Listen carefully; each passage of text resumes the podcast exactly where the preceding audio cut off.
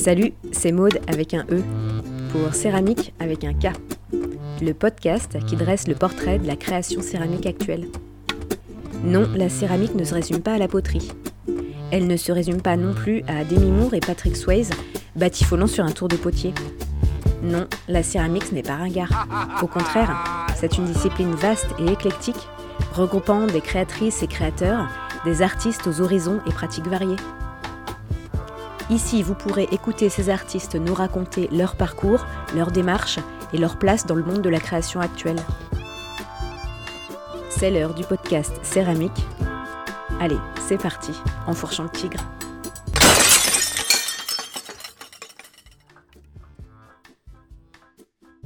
Pour cet épisode, je reçois Julia Morlot. On s'est retrouvés sur Zoom une après-midi orageuse du début de l'été, il me semble. Alors je suis désolée, ce mode d'enregistrement ne met pas du tout en valeur sa superbe voix de céramiste fatale. Julia est d'abord plasticienne textile. Elle réalise des installations et des pièces délicates et précieuses chargées d'une multitude d'histoires uniques. À la fin de notre discussion, que je pensais terminée, Julia a ajouté quelques petits détails marrants, alors écoute bien jusqu'à la fin, je t'ai rajouté un bonus. Bonne écoute commence toujours en fait par, euh, par demander aux céramistes quels sont leurs, euh, leurs premiers souvenirs avec l'argile. Oui, en fait, c'est assez récent. Euh, on va dire que ça doit être il y a 6-7 ans, quelque chose comme ça. Et c'est un peu un concours de circonstances. C'est une période où, où je n'avais pas d'atelier, où on était en train de, de, rénover notre maison. On habitait en caravane, j'avais plus d'endroit où travailler.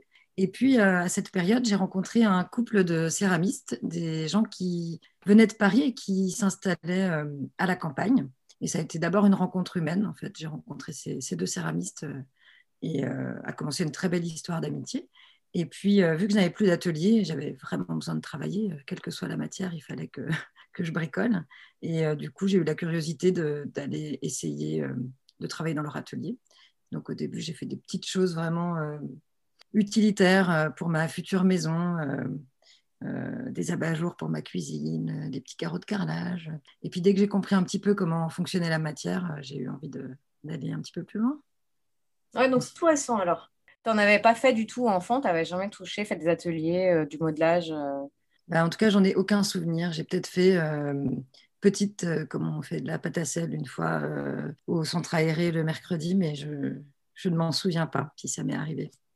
Et alors, quel a été ton parcours pour arriver jusque-là?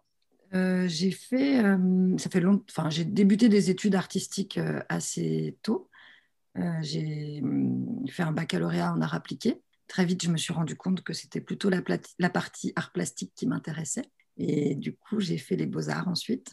Aux beaux-arts, j'utilisais plein de matériaux différents, mais en tout cas, je travaillais déjà en volume, sculpture et installation. En tout cas, beaucoup dans, un travail dans l'espace. Et je travaillais quand même énormément le textile. C'est ce médium-là qui, qui, se détachait le plus. Et en passant, je travaillais un peu euh, le bois, le métal, euh, la résine, des techniques de moulage déjà. Donc, donc effectivement, toi, tu es plutôt plasticienne avant que céramiste alors? Oui, je me dénomme plutôt euh, plasticienne, d'autant que la céramique, c'est tellement neuf que au niveau technique, euh, j'aurais du mal à me, prétendre, à me prétendre céramiste, du coup. Et alors, je, lisais aussi, tu as, un parcours de scénographe? Depuis euh, ma sortie des Beaux-Arts, voilà, il a fallu que, que, que, je travaille un peu, que je trouve euh, quoi faire. Et effectivement, assez vite, j'ai travaillé dans le milieu du spectacle. J'y travaille toujours. Je fais du coup de la scénographie, du costume, des accessoires, de l'habillage un peu. Euh, enfin, je suis très polyvalente dans tout ce qui est visuel, on va dire, dans le, dans le spectacle. Et c'est vrai que de plus en plus, les choses se mêlent. Enfin, C'est-à-dire que les gens qui m'embauchent dans le spectacle connaissent mon travail de plasticienne et m'embauchent pour, euh, parce qu'ils connaissent mon univers et qu'ils ont envie de retrouver cet univers plastique euh, dans leur spectacle. C'est souvent proche de ma pratique et de plus en plus. Et là, du coup, je vais commencer à travailler sur des spectacles avec la terre. Ça arrive, ça se mêle doucement. Est-ce qu'on peut dire que, hum, que tes univers, euh, ton univers textile va, va, se croiser avec la terre et qui, va en sortir quelque chose euh, d'un peu nouveau? Eh bien, euh, oui, parce que j'ai pas fait une croix sur le textile, que je continue de, de l'utiliser régulièrement. Un petit peu moins ces dernières années parce que j'avais besoin vraiment de, de, ne faire que de la terre pour, pour avancer dans, dans, dans cette matière-là, la comprendre mieux et me, m'imprégner de, de, ça. Donc ça fait quelques années que je fais vraiment beaucoup, beaucoup de terre et, et que le textile, est, je ne l'utilise plus que pour les, les ateliers, les scénographies et, et, tout ça, et moins dans mon travail plastique. Mais là, en ce moment, je suis en train de, de, réfléchir justement à lier la céramique au textile. Oui, je pense que ça va, ça va se mêler, se tisser. Je voyais là sur ton compte Instagram, tu avais déjà aussi euh, des choses avec de la dentelle. Euh, je faisais pas des pièces avec des incrustations de dentelle, mais j'ai ouais. beaucoup utilisé euh, la dentelle, le, euh, le crochet, on va dire toutes les, les, matériaux textiles déjà existants qui avaient été fabriqués par des mains de femmes et qui du coup étaient déjà à même de raconter une histoire. Donc moi j'utilisais ces matériaux-là qui étaient relégués, souvent on voit dans les, les greniers, les débarras, les Emmaüs, et j'utilisais beaucoup cette matière première mais que je transformais. Et j'allais toujours chercher le volume aussi avec, euh, avec ces matières euh, souples.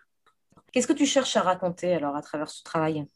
Euh, Il y a quelque chose qu'on retrouve souvent dans mon travail, c'est un lien au passé. En fait, j'utilise souvent, là je parlais de, de matériaux qui, qui, étaient déjà à même de raconter des histoires, comme les dentelles euh, au crochet et tout ça. Euh, c'est vrai que je travaille beaucoup avec des matériaux qui, qui, parlent, qui racontent déjà et qui sont du passé. Ces matériaux-là, je les prends, mais après, je les, je les transforme, je, leur fais raconter vraiment de, nouvelles histoires, mais malgré tout, ils sont présents. Et pour euh, les pièces en céramique que je travaille en ce moment, euh, c'est un peu moins visible parce que ce n'est pas directement des objets en céramique existants que j'utilise pour les retransformer. Malgré tout, j'ai appelé ma, ma dernière série en céramique, euh, je l'ai appelée les camés, en lien à... Les camés, ce sont des médaillons, des bas-reliefs sur lesquels étaient sculptés des, des visages de personnages souvent plutôt nobles. Euh, et on trouvait du coup euh, ces camés euh, sous forme de, de pendentifs ou colliers, enfin médaillons de tour de cou. Et voilà, il y a toujours quand même un petit clin d'œil à des, à, des choses du passé, malgré tout. J'ai un travail qui est assez narratif, j'ai l'impression qu'on peut quand même se raconter plein d'histoires quand on voit mes pièces. Et sinon, après, il y a beaucoup de, choses qui sont dans la dualité. Je dirais que j'ai un travail qui est à la fois qui est à la fois euh, sensuel et à la fois, euh, il peut être vraiment aussi dérangeant. Il y a quelque chose aussi euh, voilà, de l'ordre du décoratif, quelque chose de, très joli au, au, premier abord. Souvent, quand on regarde d'un peu plus près, voilà des choses un peu plus, un peu plus perturbantes, je dirais, gênantes, dérangeantes, étranges. voilà, donc c'est pas, pas juste joli, même si au premier abord on ne voit des fois que ça. Et euh, sinon, il y a souvent quelque chose de l'ordre du mouvement, quelque chose de l'organique dans mes pièces. Euh, et ça, c'est valable pour le textile autant que pour la céramique. C'est-à-dire que on serait comme à un moment, euh, on peut imaginer tout le mouvement qu'il y a eu avant, tout celui qu'il va y avoir après, mais on est comme à un moment de pause et où le mouvement se fige un temps, juste le moment où on le regarde, mais on peut avoir l'impression que, que c'est quelque chose de vivant, quelque chose qui va pouvoir qui a bougé et qui va bouger encore. Quelque chose de quand même euh, très vivant. Il y a aussi la notion d'apparition et de disparition qui est très importante. Et l'homme, l'animal, le corps. D'ailleurs, tu intègres des, des, des, parties anatomiques dans, dans, tes pièces. Ça, tu les, euh, comment est-ce que tu les travailles? Tu les moules peut-être? La plupart sont moulés, oui. Euh, techniquement, euh, pour cette série de, de camés, effectivement, les, les, médaillons et les parties de corps sont moulés. Tout à fait. Okay. C'est des moules, euh, c'est des, des, parties de corps à toi ou bien tu moules des personnes de ton entourage? Les deux. Je ne dirais pas lesquelles. lesquelles. ouais, ouais, moi, moi, je trouve que l'adjectif qui, le premier adjectif qui m'est venu à l'esprit pour ton boulot, c'est euh, précieux avec toutes ces, ces, dentelles ou ces petits filaments là. C'est euh, mm. tout petit et euh, ouais, ouais, ouais c'est précieux. Euh, D'ailleurs, euh, à propos de la terre, quelle terre tu utilises pour travailler?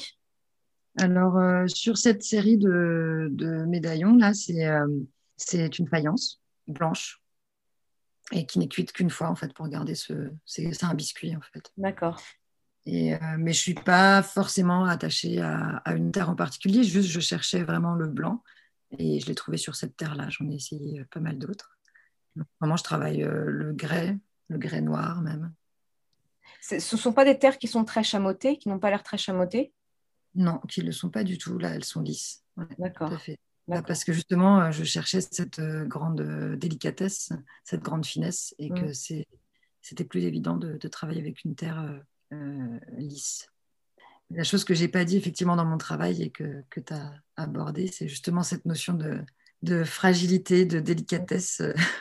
voilà, et la fragilité, même quand je travaillais en, en textile. Euh, j'ai toujours fait des choses euh, un peu en équilibre, euh, des choses d'une grande fragilité. Le stockage a toujours été une problématique et même le fait de pouvoir faire tenir mes pièces debout, ça a toujours été un, challenge.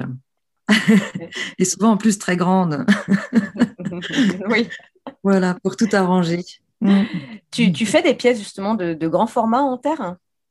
Pour le moment, euh, j'ai pas fait vraiment de, pièces, euh, j'ai pas de pièces très grandes. Par contre, j'ai fait une grande installation qui est faite d'une multitude de, ah. petites pièces et qui commence à être euh, à bien remplir l'espace. comment est-ce que tu les travailles, tes, pièces? Tu, tu, les montes au colombin, tu travailles à la plaque, tu modèles tout dans la masse. comment est-ce que tu fais? Alors, on parle toujours de cette série de, de camés euh, euh, bah, cette série-là, euh, les, médaillons sont moulés, enfin, c'est du coulage, et les parties de corps aussi.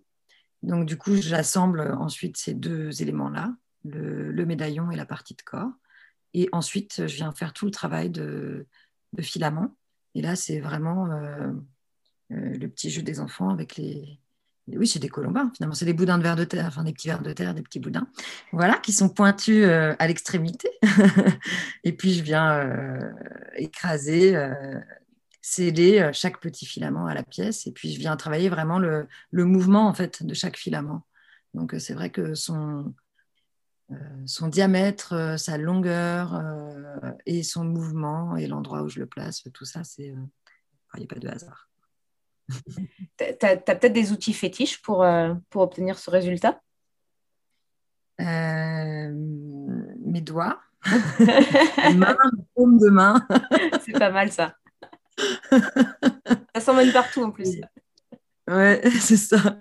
Et euh, j'ai un tout petit outil en bois qui est très fin et qui me permet d'aller travailler parfois le, le détail, d'aller écraser un petit filament de terre dans un endroit où mon doigt n'irait pas. Mm. Mm. Ok. tu ne fais pas du tout de tour. Tu n'as jamais expérimenté le tour. Si, euh, j'en ai fait un petit peu, juste le temps de savoir faire les tasses pour chez moi. Et de temps en temps, quand je les ai toutes cassées, il faut que j'en refasse et je retourne euh, utiliser le tour d'amis. Ou... Tu, continues à te former? Ben, C'est-à-dire qu'il y a quand même les, amis céramistes dont je parlais au début, avec qui, euh, dans l'atelier desquels j'ai travaillé, qui sont Emmanuel Chevrel et, Denis Castin. Et eux, euh, je continue de les appeler régulièrement, les pauvres, pour leur euh, demander un petit conseil par-ci, un petit conseil par-là. J'ai toujours peur d'abuser. Et euh, je continue de le faire parce que ce sont mes plus proches voisins avec qui je peux dialoguer de tout ça. Et ils sont très précieux, du coup, dans mon entourage.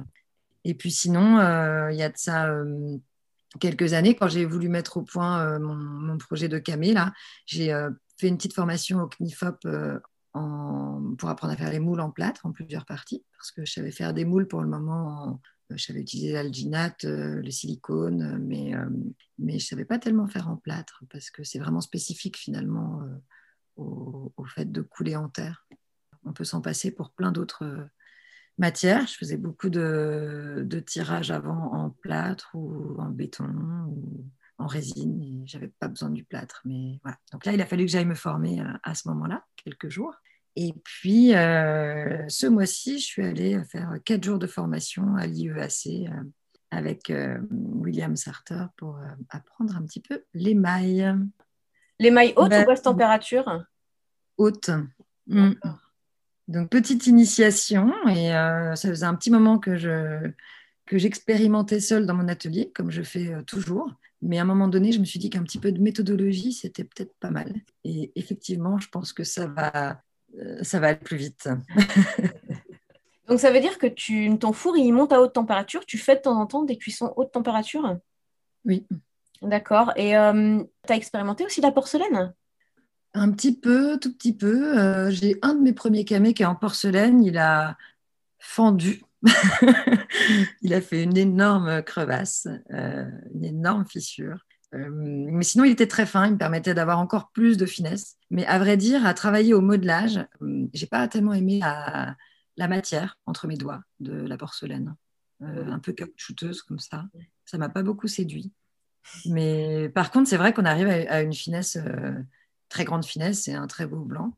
Mais malgré tout, euh, c'est pas elle que j'ai aimé euh, manipuler, en tout cas sous cette, enfin, dans cet état. Parce qu'après, porcelaine papier, c'est différent, ou d'utiliser euh, en coulage, c'est autre chose, et je pense que ça se passerait très bien. Mais en modelage, ça m'a pas, pas tant séduit. Ouais, ouais, ouais, ouais je comprends. C'est vrai qu'il y, y, a peu hein, finalement de sculpteurs hein, qui utilisent la porcelaine. C'est mm-hmm. c'est quand même réservé plutôt à l'utilitaire. Hein. Mm.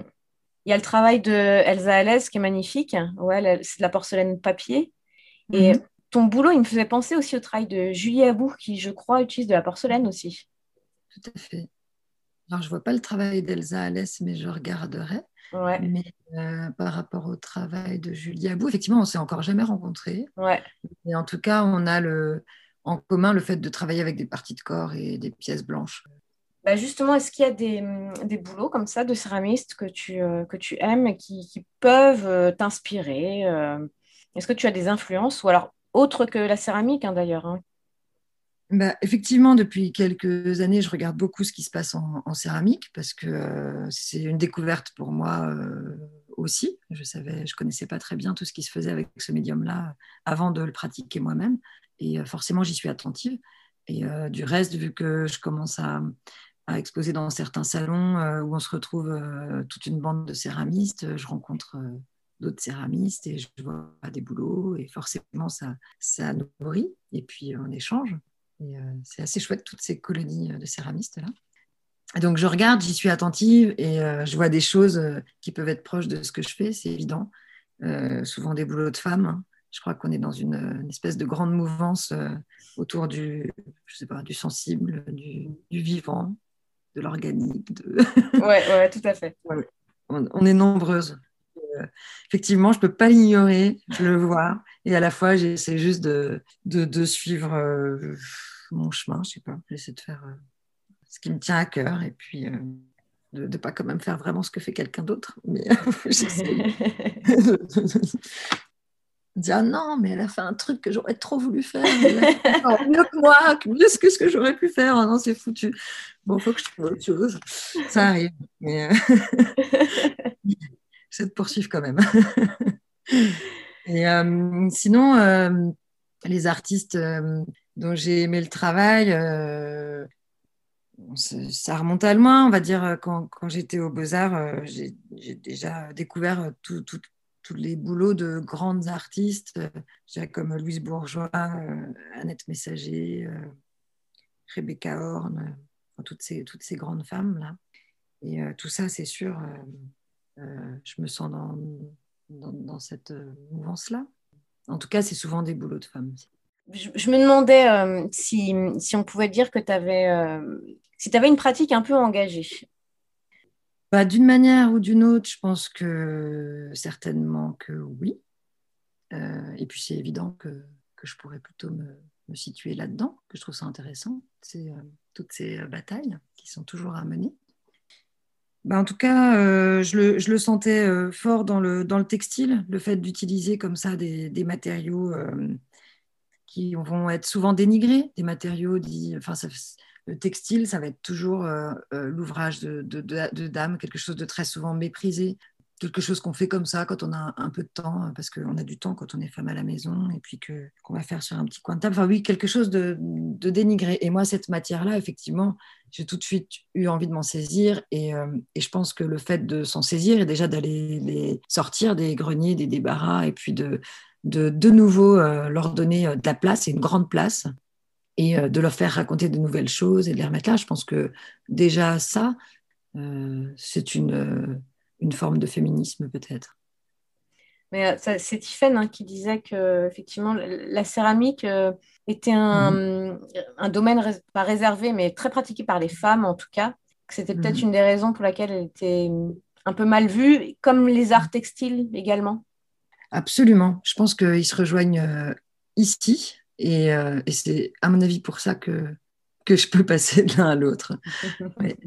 Mais c'est le cas quand même de beaucoup après d'artisanat. Hein et qui ont effectivement été dénigrés pendant euh, de nombreuses euh, années euh, dans les écoles d'art. Hein, même quand j'étais aux Beaux-Arts, c'était art conceptuel, nouveaux médias. et forcément, j'étais en, décalage.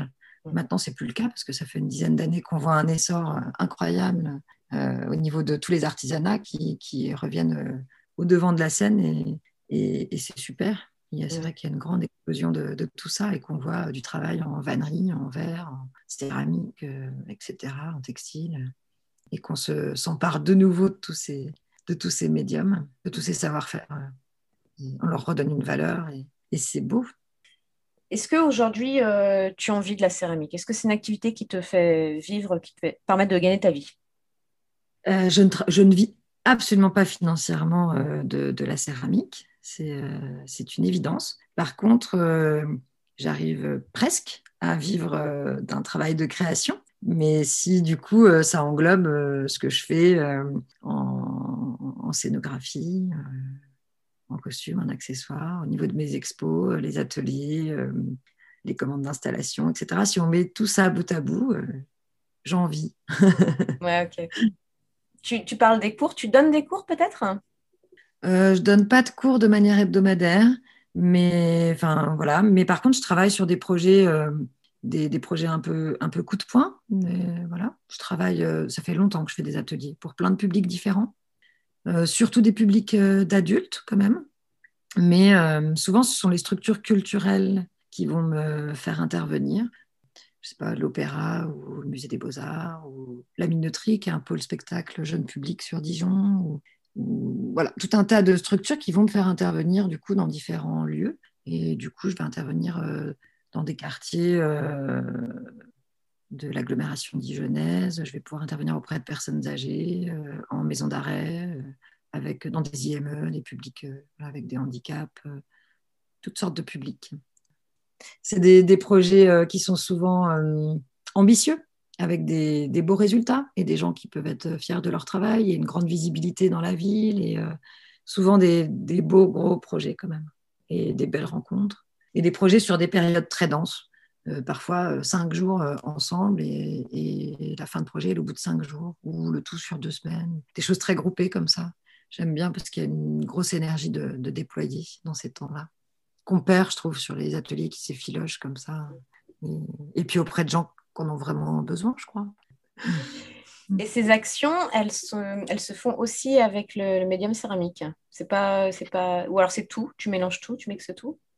J'ai beaucoup utilisé le textile jusqu'à présent. Après, ça pouvait être porté vers, euh, vers euh, l'installation ou vers le spectacle, euh, vers la scéno, vers le costume. et puis, nouvellement, maintenant que je connais un petit peu plus la céramique, je commence aussi à proposer des ateliers avec la céramique, mais c'est très récent. Ton espace atelier, comment est-ce qu'il est organisé? Est-ce que tu peux décrire? Mon espace atelier.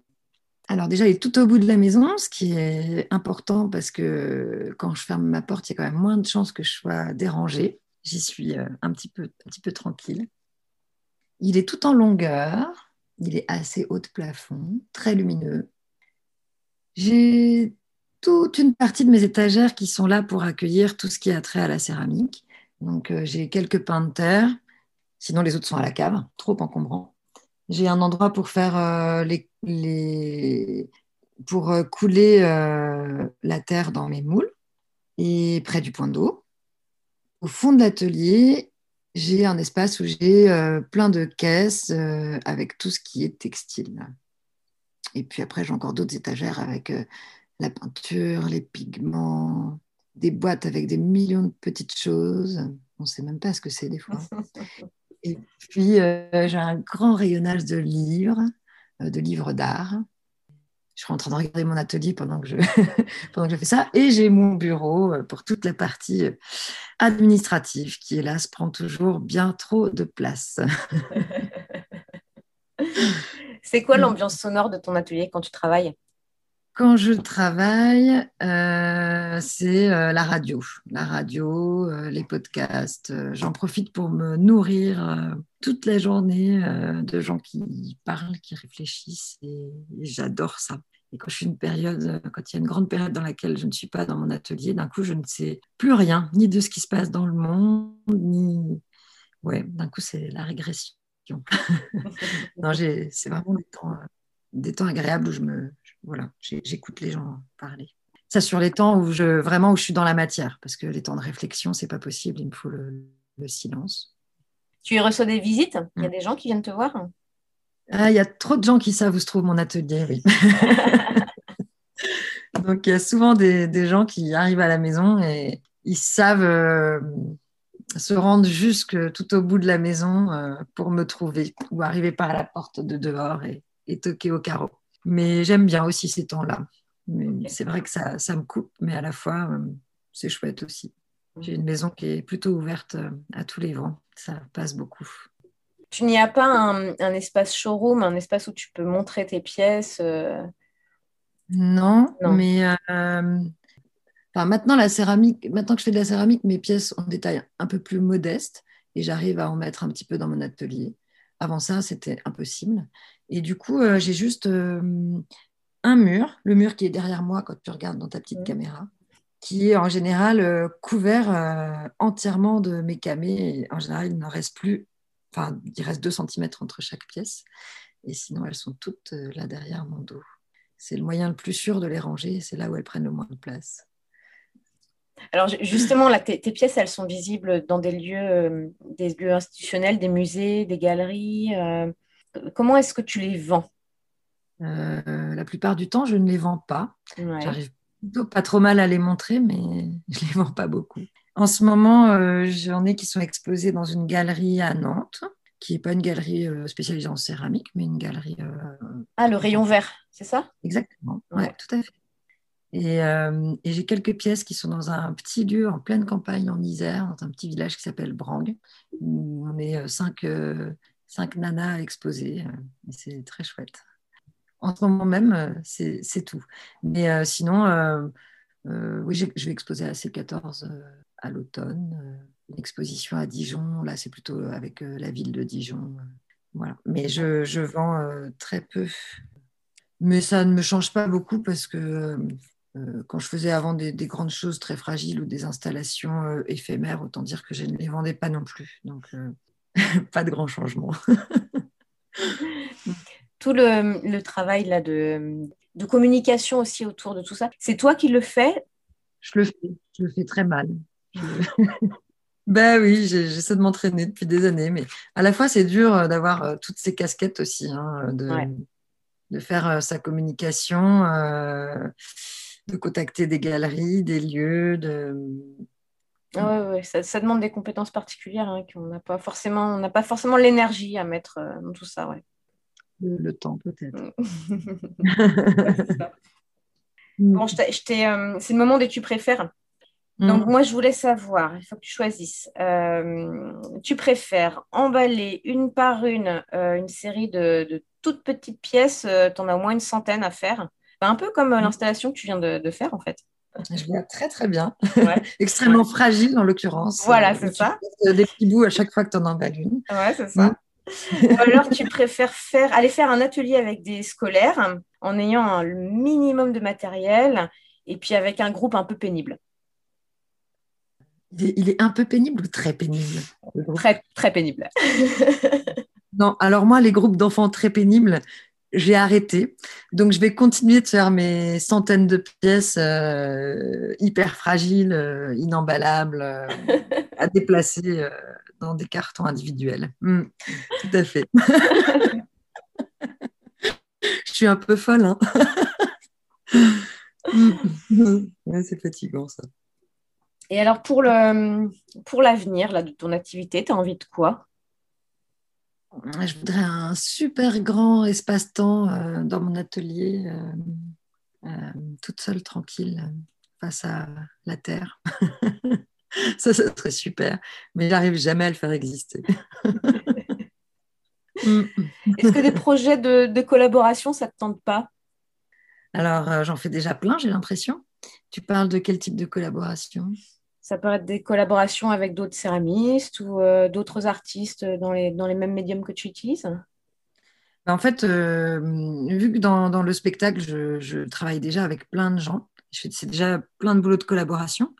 Là, par exemple, je vais travailler avec un, metteur en scène qui s'appelle euh, Laurent Dupont, qui travaille en jeune public sur Paris. Et euh, là, par exemple, euh, sur scène, la chanteuse va devoir manipuler des, kilos et des kilos de terre.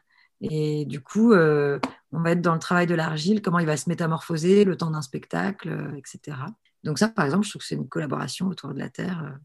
ça marche. Et pour un spectacle de danse, là, par exemple, je dois, fabriquer un, slip en céramique qui va sans cesse devoir essayer de ne pas perdre, parce que bien sûr, un slip en céramique, c'est lourd, ça ne tient pas sur les hanches et ça tombe. Donc, euh, c'est une collaboration aussi. C'est plutôt des projets euh, rigolos en plus.